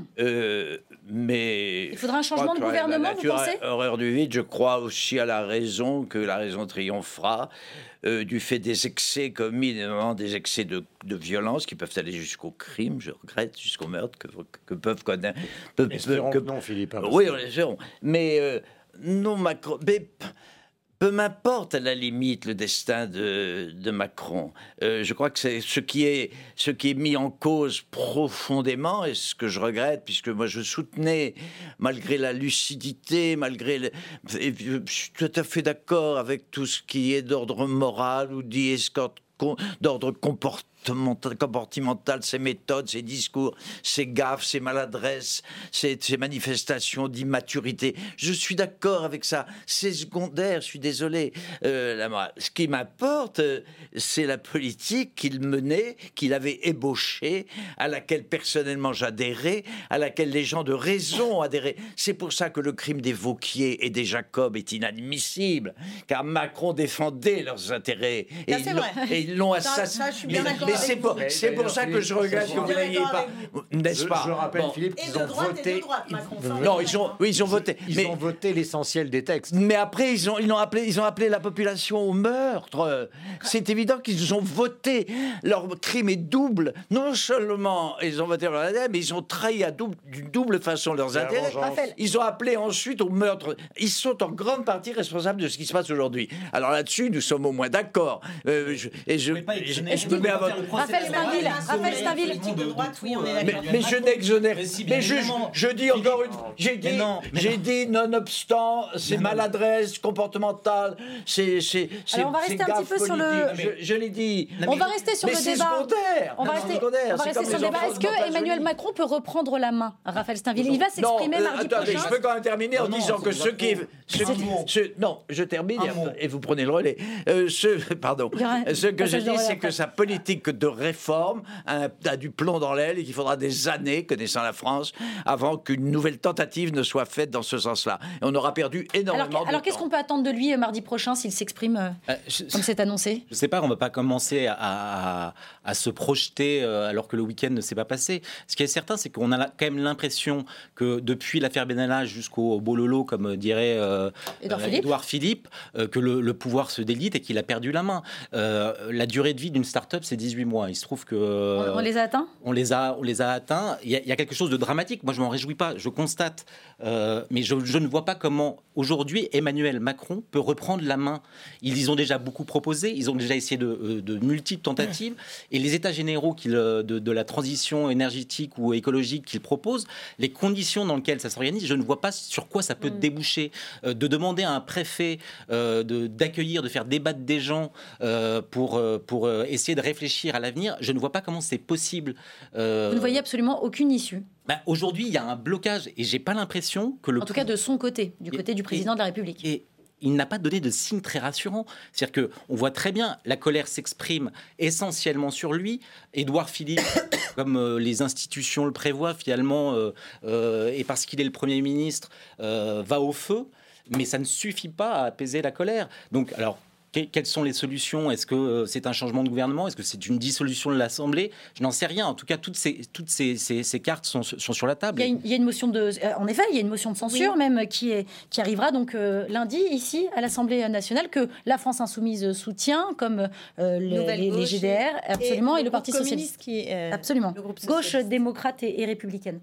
Et, euh, et on a fini par convaincre les socialistes. C'était oui, évident. Mais vous serez, vous serez 62, vous serez 62. Au, mieux, vous serez 62 sur 577. Ça sert à quoi On fait ce qu'on a à faire, qui est de poser aussi euh, un acte, de prendre une initiative dans le cadre dans lequel on siège. Voilà. Bon, et euh, on peut toujours essayer de convaincre au-delà. Il y a peut-être des députés qui vont lucidement se rendre compte que le gouvernement n'est plus en état de gouverner, parce que c'est la réalité du pays. Voilà, une dissolution. C'est quoi c'est Et qui viendra au pouvoir? Ça qui Alors si, si, solution, qu'est-ce qui se passe? Ben, il y a des élections après une dissolution. Et, vous, vous, pensez vraiment et nous, ça... dans ce cadre-là, c'est vrai que ce qu'on proposera avec force, c'est aussi de, de, de, passer vers une nouvelle république, c'est-à-dire de faire en sorte qu'on ait une forme de Big Bang institutionnel, parce que je crois que les institutions actuelles et, euh, et les politiques qui sont menées ne permettent plus d'avoir un rapport de confiance entre la majorité de la population et les institutions. Et moi, c'est à ce niveau-là que je pense que la réponse doit se situer, et pas simplement dans un mécano, on change. Voilà, il y a, y a il y a une crise qui est trop profonde, qui vient de, très loin, et, il faut non seulement modifier le cap politique, mais modifier aussi le cadre institutionnel de telle sorte qu'il y ait une participation plus grande des citoyennes et des, et des citoyens à la décision. La démocratie euh, participative, mais qui ah, a du mal à, s'installer. Euh, Guillaume euh, Le président de la République va quand même, le président de la République va quand même s'exprimer. Marine Le Pen, ou si c'est ça l'alternative, on va effectivement à la catastrophe. On va, on va justement. Moi, je me bats on va avancer. Autre issue, émancipatrice. Mais c'est ça les sondages. Donc, euh, enfin, passons. Non, mais l'un des problèmes. Reprendre la main, le président Il y a deux choses. Le président, il a. Euh, pour des raisons historiques, personnelles, etc., fait une campagne absolument hallucinante et la classe politique s'est effondrée. Cette présidentielle, la dernière, elle était promise à la droite. La droite, euh, là je reprendrai les arguments de Philippe, non seulement elle est assez ambiguë dans son comportement actuel, mais elle s'est auto-suicidée dans une présidentielle qu'elle avait gagnée. Et Emmanuel Macron, c'est quelque chose d'extraordinaire. À partir du moment où le monde entier est en train de tourner à droite vers un populisme de droite, il s'est installé dans un dégagisme tranquillement centriste, dans un monde qui s'était totalement radicalisé à droite. Donc euh, c'est une sorte d'anomalie. Lui-même dit je suis arrivé là par effraction. Mais c'est une anomalie européenne Salvini, Orban, euh, Course, etc. Total. Donc aujourd'hui, je comprends l'espoir euh, de ma voisine de voir sortir des élections euh, anticipées un pouvoir de gauche, mais qu'elle ne se trompe pas. Sortiront de ces élections anticipées un pouvoir de droite, voire un pouvoir de droite dur. J'ai entendu un cintré total dans une radio, par ailleurs, que j'aime bien, puisque j'y ai travaillé, dire que ce qu'il souhaitait, c'était l'arrivée au pouvoir du général Pierre de Villiers, si mmh. possible, même sans élection. Mmh. Donc il faut quand même se rendre compte. Dit, en effet, Il faut quand même se rendre compte des arrière-pensées d'un certain nombre de gens euh, qui, qui, sont quand même absolument phénoménales. Alors pourquoi pas réexhumer, je ne sais pas, le général Salan, Pinochet, mmh. euh, euh, Napoléon. Enfin, tout ça ne tient pas debout. Et effectivement, depuis le début, il y a quelque chose dans cette présidentielle qui a été viciée, mais qu'on ne me dise pas, parce que même Rotaillot le dit, que ce sont les juges qui, abattu, qui ont abattu Fillon. Fillon s'est abattu tout seul, et quant à Rotaillot, il le dit aujourd'hui, puisqu'il est chargé de fabriquer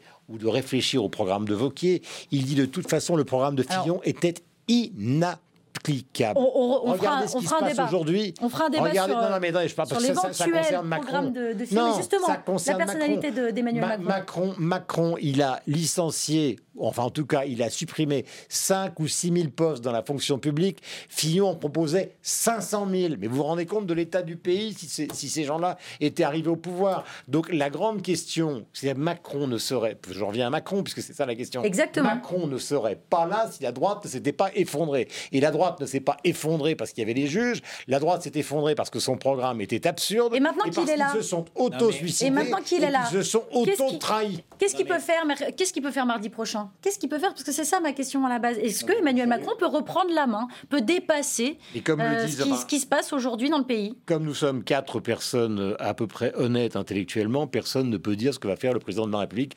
Le journaliste, c'est pas. Qu'est-ce que vous en attendez C'est pas, une, assemblée de carte mais ça va être complètement en fonction de ce qui va se passer ce week-end. Ah mais si vous me il aurait dû s'exprimer avant Parce que je pense que ce, que ce que dit Guillaume est intéressant. C'est-à-dire que euh, la, manière dont il re-raconte l'histoire est intéressante. Mais non, parce que vous revisitez la présidentielle et vous considérez que l'élection, certes, qui, est, qui, qui, a été une surprise totale. Est-ce que je peux me permettre, si je peux me permettre, Guillaume, d'aller jusqu'au bout la, victoire d'Emmanuel Macron était une surprise qui est euh, absolument totale. seulement, aujourd'hui, on refait l'histoire. Il n'y a pas eu de campagne. C'est-à-dire que euh, vous pouvez dire que la droite s'est suicidée elle-même, mais la vérité, c'est que les médias les juges pour partie ont empêché qu'il y ait... Non, non est-ce que je peux me permettre d'aller jusqu'au bout? Ont empêché qu'il y, ait eu de débat. Et c'est d'autant plus vrai que dès lors que les sondages, en plus, ont installé l'idée que c'était soit Macron, soit Marine Le Pen pour le second tour, on n'a parlé que de ça. Donc il y a le projet, le projet le projet d'Emmanuel Macron, le projet. Non mais pardon, je peux permettre. Le projet d'Emmanuel Macron, quand même, il a pu en parler pendant les pendant les meetings, n'était connu de personne, pas des Français. On n'a pas débattu, on n'a pas débattu de, ça. Donc les Français n'ont pas voté d'un élan enthousiaste pour Emmanuel Macron. à l'interrogation de Philippe sur l'attitude de la droite aujourd'hui et l'attitude de la droite pendant les présidentielles, comment se fait-il que quelque chose qui leur été apporté sur un plateau, ils l'ont foutu en l'air? Répondez. Et là, je voudrais juste ajouter une chose. Je viens de vous répondre. Suite de, de, de Guillaume qui a fait une analyse à partir de l'histoire de cette, ces deux dernières années, victoire des populismes, etc. Mais Macron, puisqu'on parle de Macron, là, on va au fond du phénomène Macron et de ses intentions profondes et de sa nature profonde. Macron est un apprenti sorcier. Euh, il a été euh, victime de son système, euh, mais il a finalement, en même temps, il a triomphé. Il a triomphé. Il a utilisé des procédés démocratiques, certes, enfin un peu particuliers pour avoir raison de ses adversaires. À quoi vous faites référence? euh, Il a, il a, il a réussi une chose, il a recomposé la politique, il a recomposé complètement le paysage politique, hein comme il voulait le faire. Mais ce qui est extraordinaire, c'est que... C'est peut-être ça son erreur. Mais voilà, c'est qu'au bout du compte, c'est lui qui a été victime de ça. Il est, il est chassé par les gens qu'il qui avait voulu chasser et qu'il avait réussi à chasser. Et il y a eu un effet, il y a eu un effet boomerang extra, extraordinaire. Donc, et il a perdu. Donc, il y a là une raison d'espérer si on peut dire. Enfin, je me mets, je parle objectivement pour ceux qui, en tout cas, ne veulent plus qu'il soit là. Puis, le dégagiste va se faire dégager, quoi. C'est ce que vous êtes en train de dire. Et voilà. Est-ce que on comprend ce que je veux dire? Oui, c'est très clair. Et, voilà. Alors, j'encourage euh, euh, Clémentine à continuer d'espérer. Le, le problème qui se pose à elle, c'est de savoir qui va être, qui va dénouer cet imbroglio? Qui va On revient toujours à la, à, la, solitude de Macron dans le paysage politique, car son système, je comprends très très bien. Elle a raison, comme toujours, elle est très intelligente. Alors elle construit des systèmes à, partir d'une logique qui est tout à fait absolument impeccable. Mais qui ça va être? Et je reprends ma question. C'était une façon de dire, vous avez compris quand j'ai dit bon, et ça va être Le Pen, et ça peut être Le Pen. Je veux dire que vous pouvez contribuer à avoir mis comment s'appelle Marine Le Pen au pouvoir ou Mélenchon. Mélenchon, vous le souhaitez. Je suis d'accord. Qu'est-ce que vous répondez à Philippe Tesson mais, Le Pen a plus de chance que. Est-ce que j'ai été clair Oui, bien sûr. Et Clémentine va vous répondre. Extrêmement clair parce que je, je veux le dire assez solennellement. Depuis le début du mouvement, j'ai cette inquiétude. Et d'ailleurs, je l'ai exprimé immédiatement. Ben, je sais. C'est une inquiétude que j'ai. Mais je ne suis pas simplement observatrice de la vie politique. Je suis une actrice de la vie politique. Et donc moi, ce que j'ai à cœur de mener, c'est de faire en sorte que se fédèrent les forces qui veulent une issue émancipatrice à cette colère qui s'exprime dans le pays. Alors on peut dire bon bah puisque la peur n'évite pas le danger d'une certaine manière, et c'est pas parce que le rapport de force politique purement politique est ce qu'il est aujourd'hui et peut nous faire craindre d'avoir un scénario euh, qui correspond à la vague internationale, c'est pas parce que cette menace existe que nous ne devons pas être au charbon pour précisément alerter et essayer d'interpréter, de donner une cohérence générale alternative complètement opposée à celle de l'extrême droite et qui peut permettre à cette colère de trouver un débouché de progrès humain, de progrès démocratique, de progrès environnemental. C'est ça l'enjeu de la période. C'est ça le défi. Mais vous courez et si on n'y arrive pas, vous, courez, le risque. Mais c'est le gouvernement qui. De même, je reviens à ce que nous disions sur la violence. Là encore, vous courez un risque. C'est-à-dire, vous ne faites que des paris. Et finalement, les paris. Vous avez soutenu Macron en nous prétendant que c'était le meilleur moyen d'éviter euh, éviter Marine Le Pen. Un an après, c'est vous qui me dites, regardez, Marine Le Pen peut peut-être gagner. Ne fais pas partie des, je ne fais pas partie des 77 euh, Français qui soutiennent un mouvement un mouvement. Non. Je ne soutiens pas une idée. Il n'y a aucune idéologie commune. C'est une catastrophe qui va survenir. il n'y a aucune idéologie commune dans les, parmi les 67 ans de Français. Et si vous le savez, et c'est ça le problème. Et c'est un risque du plus qui s'appelle le n'importe quoi. Le problème, c'est euh, quand, quand, il a dit de lui, par lui-même qu'il avait été élu par effraction, il a, il a constitué un argument qui aurait dû l'obliger euh, contrairement à ce qu'a fait Chirac dans le passé, à passer immédiatement à l'Union nationale. C'est-à-dire de dire, au fond, les circonstances sont des circonstances pas possibles, il faut que je, que je ramène tout le monde. Or, c'est là que ça a coincé. Il a ramené quelques-uns, on en parlait tout à l'heure, mais il n'a pas ramené tout le monde. Oui, mais l'Union nationale, pour vous, comment vous la, vous la considérez? Ça va de l'extrême droite à l'extrême gauche ou ça c'est de c'est l'extrême centre un extrême centre. Euh, mais, c'est bien ça la question parce que je suis désolé, il a fait le travail pour le coup. Non. Il a, bah, ah il a ramené, il a, ramené à titre individuel des gens qui n'avaient pas le soutien, qui n'avaient pas le soutien de leur formation politique. C'est le fils spirituel de Juppé, c'est pas non plus n'importe qui. Edouard Philippe. national, tu vas un peu loin. Non, non, mais je n'ai pas parlé du Front National pour l'instant. Je dis, les gens qui ont rejoint Macron, Darmanin, Le Maire, etc., n'ont jamais eu, jamais eu l'aval de leur parti politique, puisqu'ils ont été exclus des partis politiques.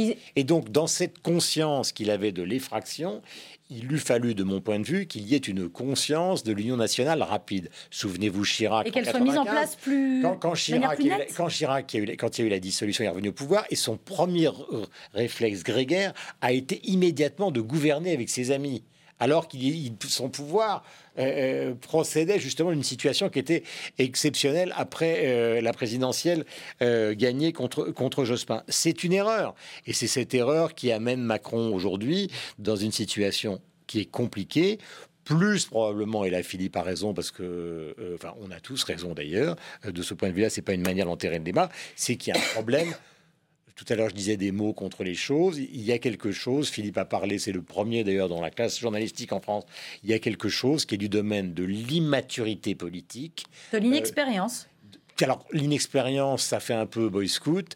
Euh, je crois qu'il. L'inexpérience du pouvoir, tout simplement. Je crois qu'il a joué avec des mots, par exemple, dans, dans, le fameux interview qui a été reprise à de multiples reprises, qui était l'interview du 1 à Fontorino, mm. où il parlait de la nostalgie, de la monarchie, etc., etc. On y est. Voilà, voilà, c'est quelque chose qui a été applaudi à quatre mains le lendemain en disant voilà quelqu'un qui a une conscience de la France, qui n'est pas simplement donc c'est Marc Bloch, c'est à la fois la France de la monarchie, la France de la Révolution. là, c'est sauf que, hein.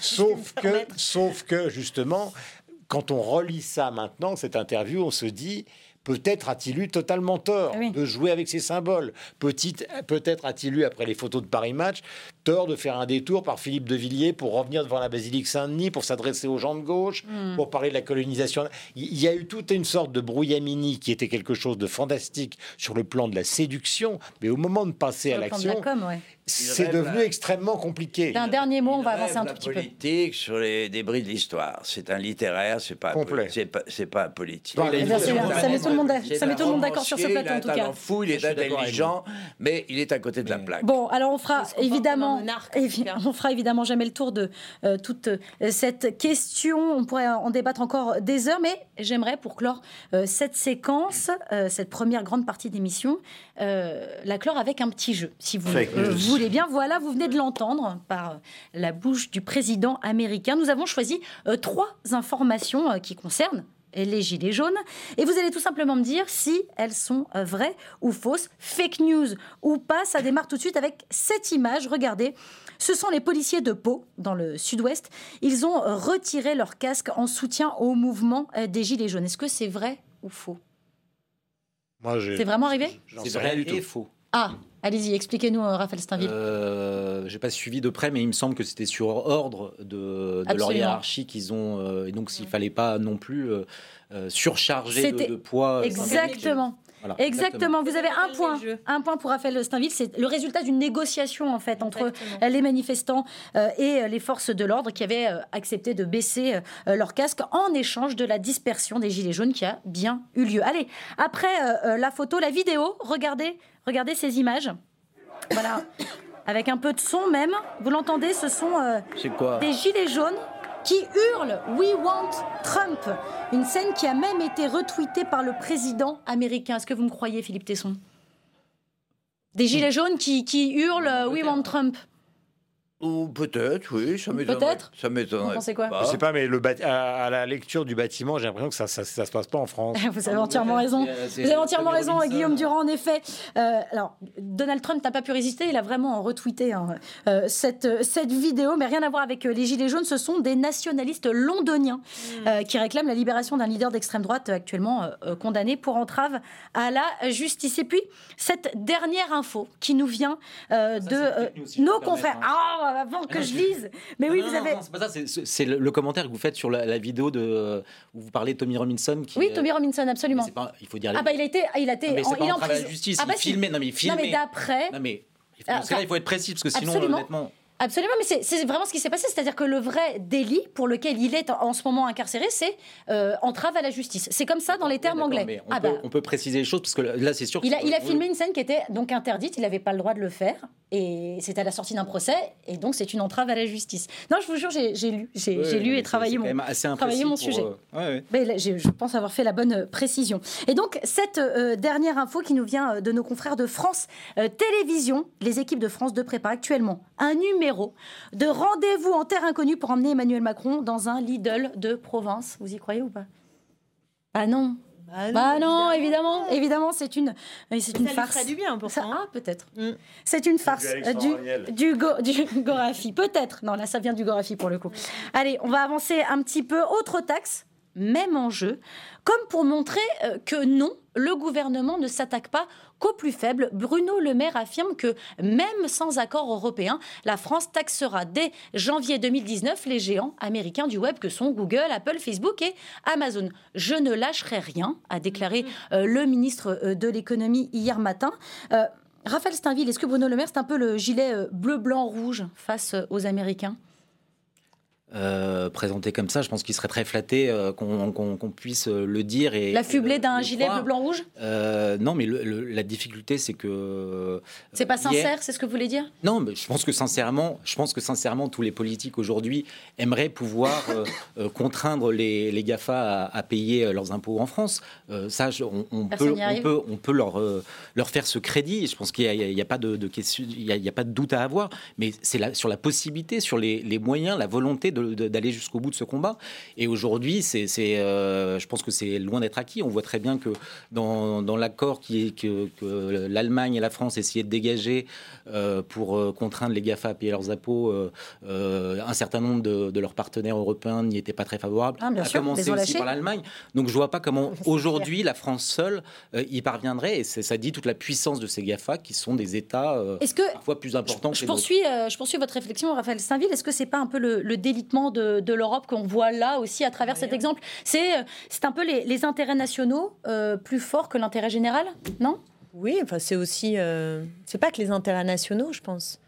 Euh, il y a une, Bah c'est ce que disait un peu Raphaël Steinvitz, c'est-à-dire que euh, l'Allemagne n'est pas complètement d'accord parce qu'elle a peur que euh, les États-Unis les freinent sur leurs automobiles, sur leurs Les grands de ce monde économique sont toujours protégés, malheureusement, en Europe par les institutions européennes. C'est aussi ça que ça dit. C'est pas simplement hmm. des histoires de nations, c'est des histoires de, de, de partis pris politiques. Alors, ce qui est assez amusant dans ce cas-là, c'est de voir que quelque part, Bruno Le Maire vante notre affaire de plan A, plan B puisque plan A, on essaye de négocier. Si on n'arrive pas à négocier, on le fait quand même. Ce voilà. un peu la logique euh, euh, qu'on avait. Euh, c'est quoi, c'est sorti du chapeau pendant cette période-là, en pleine période de crise des Gilets jaunes C'est ça que je ressens, moi, un peu.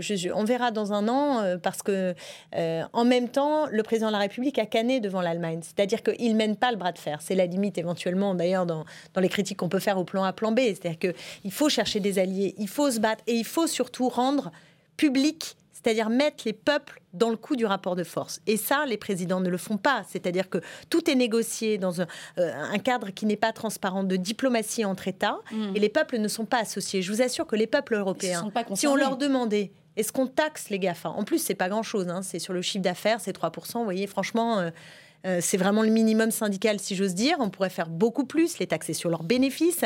Et, je pense que, que, si sur on les publicitaires. au peuple européen, s'il s'appuyait, si les présidents de la République, des gouvernements s'appuyaient sur les peuples, je vous assure qu'il y a bien des solutions économiques, fiscales, sociales qui seraient trouvées là où les présidents abandonnent aussi par collusion avec le monde de la finance. Euh, Guillaume euh, Durand, est-ce que c'est pas un peu aussi l'obsession de Macron? Ce serait son trophée européen, cette lutte euh, contre les GAFA Alors là, franchement, l'histoire des GAFA, tout le monde est d'accord. La question, c'est de savoir comment faire. C'est-à-dire taxer un algorithme, c'est très compliqué. Euh, euh, donc tout le monde est d'accord sur l'idée qu'il faut taxer. Alors tout le monde est d'accord, mais pas les autres pays européens apparemment. parce que, attendez, attendez, attendez. Ah, c'est très compliqué, mais, je vais vous donner un autre exemple. Non, mais c'est très compliqué parce que prenez exemple, il n'y a pas que Macron. Regardez, Trump, il est en train d'essayer d'attaquer Amazon pour renflouer les postes aux États-Unis, enfin l'US Postal, qui est en, en, capillotage total, alors qu'il n'y a pas un objet qui soit transporté par Amazon, enfin, qui soit fabriqué ou livré par Amazon, qui ne transfère pas par l'US Postal. C'est un problème, alors là, qui est général, effectivement. Je pense que le maire a dix mille fois raison, que euh, on peut tous être d'accord sur le fait qu'on est tous d'accord sur la, somme ridicule d'imposition qui est euh, donnée. On gagnerait un, milliard 1,3 milliard d'euros au lieu des 5 milliards escomptés à la base dans l'accord qui avait été euh, proposé. Même sur le chiffre d'affaires, c'est très compliqué. Les chiffres d'affaires, vous savez que les factures sont transférées vers euh, des États à, mine, enfin, où, les, vers les paradis fiscaux. Vers les paradis fiscaux, et puis après ramenées vers les États-Unis. C'est donc d'une extrême complexité, mais là, tout le monde est d'accord, c'est une nécessité vitale. Mais ce problème se pose aussi aux États-Unis pour Trump, donc il n'y a pas que chez nous. Et deuxièmement, le, dernier point euh, pour, pour terminer ce il y a aussi un problème qui nous est posé en tant que citoyens et en tant que schizophrène absolu. C'est-à-dire que nous sommes tous derrière nos écrans, nous sommes des dingues des réseaux sociaux, mm. nous sommes avec nos portables, si jamais vous n'achetez pas votre nous portable... Nous sommes responsables, tous responsables on, est vis-à-vis de ces sociétés dans un état de dominant-dominé si vous, et, ça, devient même problématique pour le pouvoir d'achat. Parce qu'effectivement, aujourd'hui, tout le monde veut avoir un téléphone qui peut valoir 4 500 euros, plus euh, un iPad qui peut valoir une fortune, plus, etc. Et tout ça a considérablement grévé le budget des gens qui sont effectivement euh, dans une situation de précarité absolue, mais qui ne veulent pas se passer de ça rencontrer des gens qui se promènent avec un vieux Nokia et qui n'ont pas euh, euh, au minimum... le, dernier, téléphone... Euh, oui, même les exigences, des, les exigences des enfants. Et moi, j'ai une famille nombreuse, je me bats toute la journée pour justement limiter ce truc-là, mais c'est extrêmement compliqué. L'influence, l'influence des GAFA. Philippe Tesson, vous en pensez quoi? On devrait les taxer et on devrait. Comment on fait? Ah, bah, on devrait les taxer. Alors, oui, à 100%. vous êtes d'accord Et alors, comment on fait? Mais c'est une perspective totalement utopique. Ah oui, c'est ça, c'est de l'utopie. Premièrement, mais pour plusieurs raisons. D'abord, l'état de l'Europe aujourd'hui.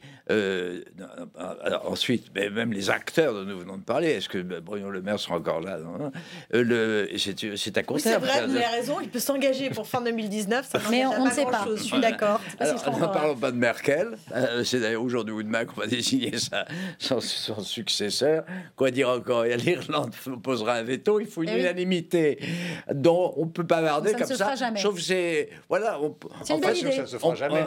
On, parle de, on parle de l'utopie, on parle de l'idéal, on parle de ce qui n'arrivera pas. Vous avez raison. Partons du réel, restons au réel, ne changeons rien. Continuez comme ça, L'ironie de l'histoire. Il faut vraiment que ça se fasse, Philippe. L'ironie de l'histoire, c'est que justement, euh, en raison de, de, ce mouvement des, des, Gilets jaunes et du blocage des Champs-Élysées, d'un certain nombre de, grands centres euh, commerciaux, euh, ceux qui profitent absolument de cette crise des, Gilets jaunes, de cette crise politique et sociale, ce sont les grands GAFA, parce que l'essentiel... Bah, oui, parce qu'on ne peut plus, on peut ah plus aller dans les centres commerciaux qui sont parfois abîmés par certains manifestants. On rentre à Paris. Voilà, on rentre à Paris. Euh, alors, on a parlé des taxes sur ce plateau, des colères. On en oublierait presque l'écologie. Le ah. dernier rapport du GIEC nous avait tous émus, touchés, marqués. Mais quelques semaines et gilets jaunes après, on sait à peine où se déroule la COP24. Pourtant, euh, depuis Katowice en Pologne, le secrétaire général des Nations Unies retire la sonnette d'alarme. On écoute Antonio Guterres. We are in trouble. Nous avons des ennuis, nous avons de graves problèmes avec le changement climatique. Le changement climatique est plus rapide que nous et nous devons rattraper notre retard avant qu'il ne soit trop tard.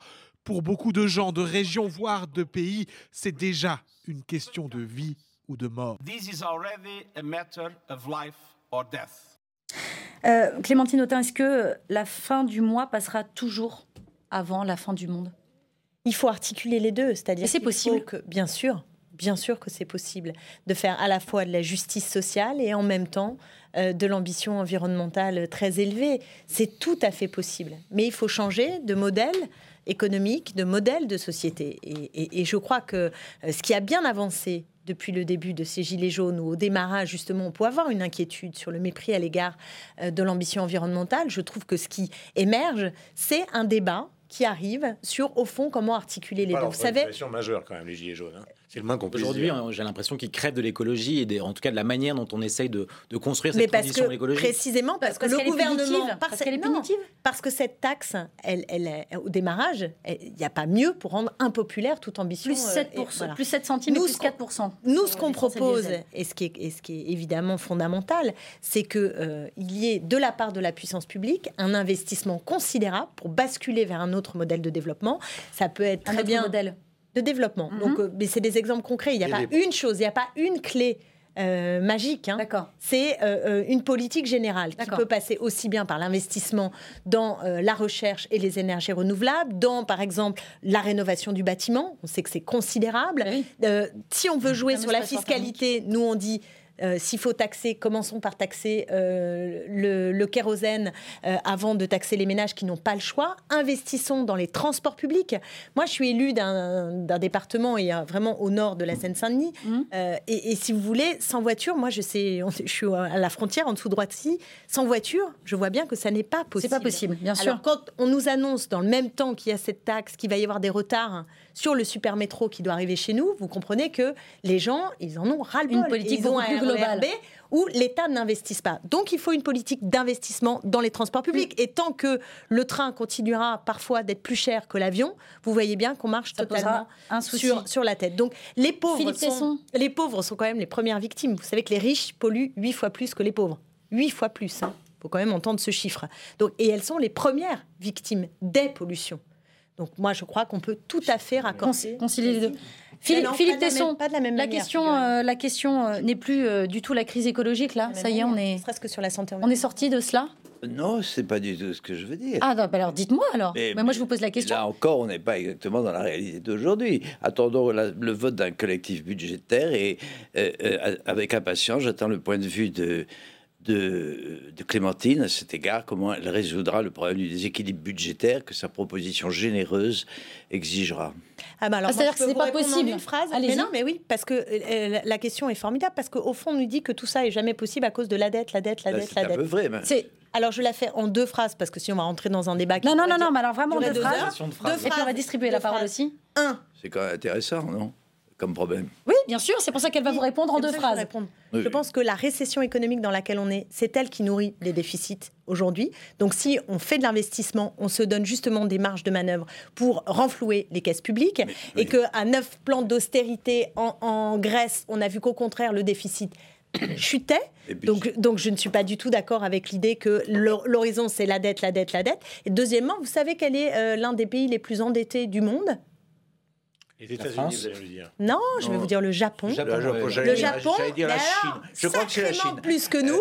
Et, et, à qui appartient la dette là-bas Non, mais aux Japonais. Sérieusement, Donc c'est absurde. On polémique pas. Où trouverez-vous dans le chapitre recette Comment vous ferez pour non, financer, je vous me mets à votre place au printemps prochain. La transition vous êtes... écologique. Hein pour financer la transition oui, écologique. Car ce qu'elle propose, c'est.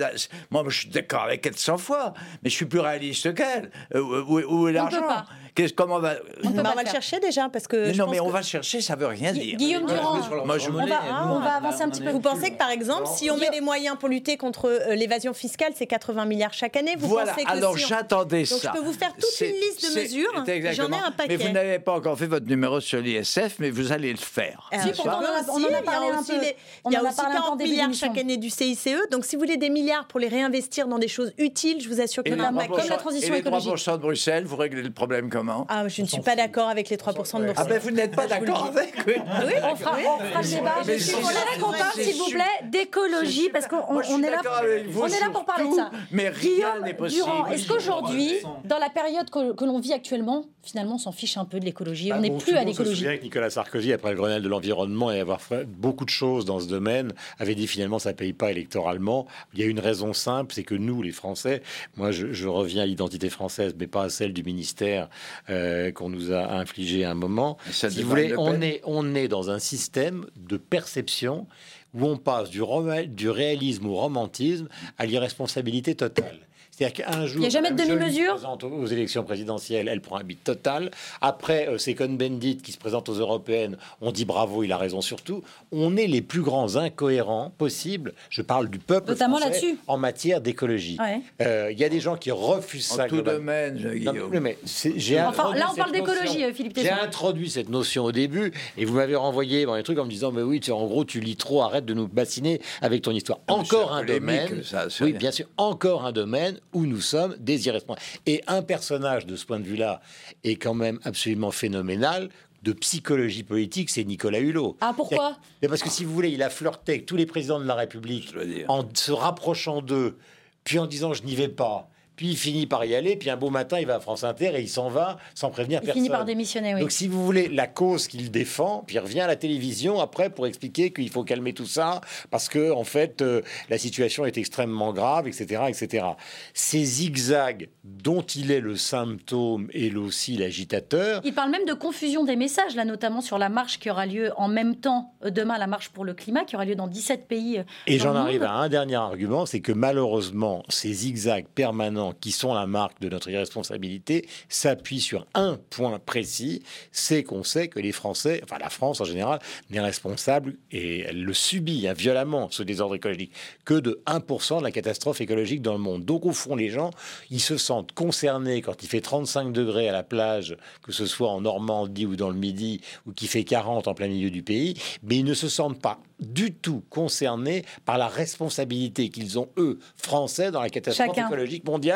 Ils disent allez voir les on Chinois. Vous a entendu, on vous a entendu, allez voir les Chinois, allez voir les Indiens, voir, allez voir les Allemands. C'est la fin de l'émission. 10 secondes de conclusion, Raphaël Steinville, bah, une phrase. Non, mais je pense que tous les Français sont très conscients des enjeux écologiques et par ailleurs, dans leurs préoccupations, euh, on voit très bien, euh, sondage et baromètre après baromètre, que cette, euh, cette notion est très loin derrière l'immigration et la fiscalité.